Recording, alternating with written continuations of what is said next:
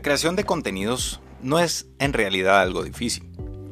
¿Cuántas personas suben diferentes tipos de contenido en Internet y tienen diferentes tasas de éxito? Desde videos muy producidos hasta simple memes. ¿Y cuáles son los que acaban teniendo más vistas o likes? No es un secreto que hoy en día incluso los contenidos menos producidos o pensados son los que pueden obtener mejores resultados. Entonces, ¿existe un verdadero plan de juego o la estrategia perfecta de marketing de contenidos? Ciertamente, Internet nos ha demostrado que no hay un camino perfecto que garantice los resultados. Tomemos como ejemplo el meme de Godzilla y King Kong que están peleando entre ellos, en el caso en España, donde se añadieron Burger King y McDonald's en frente de King Kong y Godzilla. Y después KFC hizo su versión adaptada añadiendo el meme de un perro con un bate. ¿Se puede llamar a eso diseño? Probablemente no. ¿Se puede decir que es inteligente y que da resultados? Definitivo.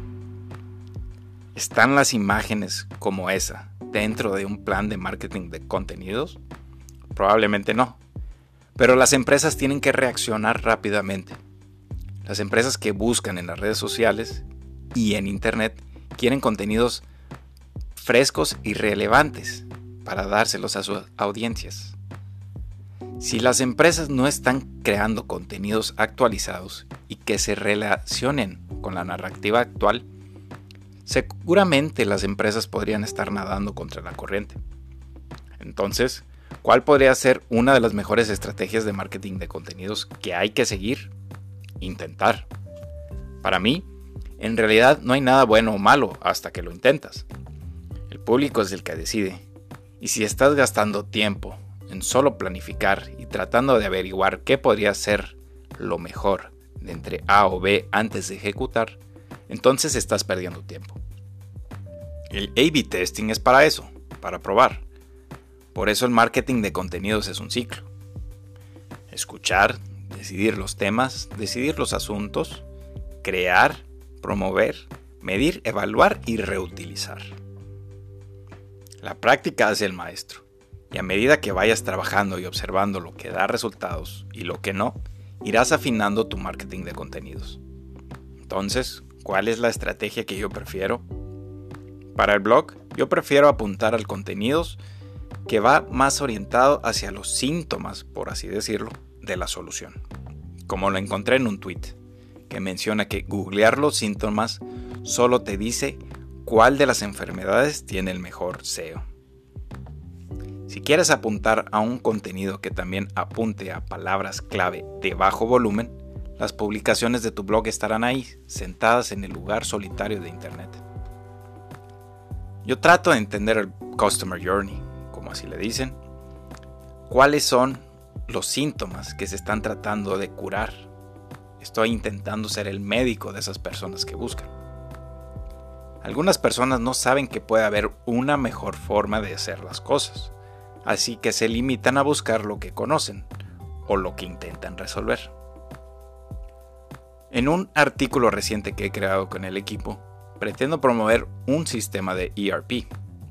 Comparé el volumen de búsqueda de la palabra clave ERP con el término control de inventario en Excel y la segunda tenía más volumen de búsqueda. ¿Por qué? Tan simple como que la gente está tratando de resolver su problema de inventario. Está tratando de arreglar su síntoma.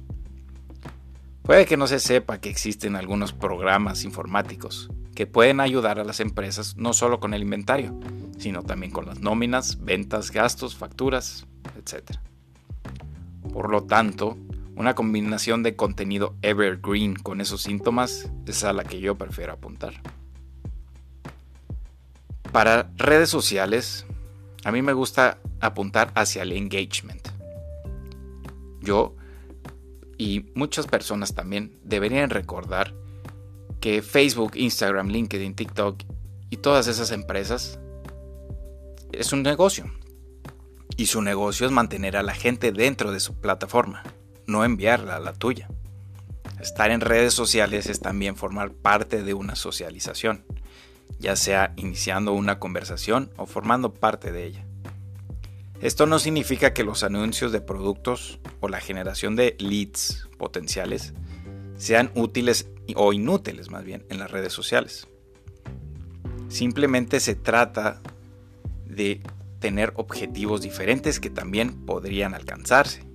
Pero yo prefiero crear el engagement para construir una marca que eventualmente va a ayudar a generar los leads o hacer también el anuncio de los productos.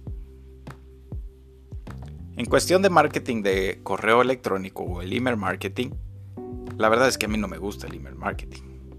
No me gustan las estrategias que son de push, por lo que yo prefiero las estrategias que son de pull, ya que está recibiendo correos electrónicos que a la vez no son relevantes puede ser algo incómodo. Entonces yo trato a veces de ponerme en la situación de lo que es el usuario. Claro, esa es mi propia perspectiva. En cuestión de YouTube, mi objetivo es aprovechar el SEO y también que el contenido sea evergreen o un contenido que no necesite ser actualizado con frecuencia. De nuevo, trato de pensar en los síntomas que los clientes están intentando curar. Y busco crear un contenido mixto entre mi sitio web y YouTube para hacer y crear una buena herramienta para alcanzar objetivos. Esta es solo una estrategia de marketing de contenidos que yo prefiero, y como ya he dicho, no hay una estrategia perfecta. Se convertiría en algo perfecto si empieza a dar los resultados que estoy buscando. Como ya lo ha dicho alguien muy conocido, si quieres dar resultados diferentes, no hagas lo mismo. Albert Einstein. Gracias por escuchar.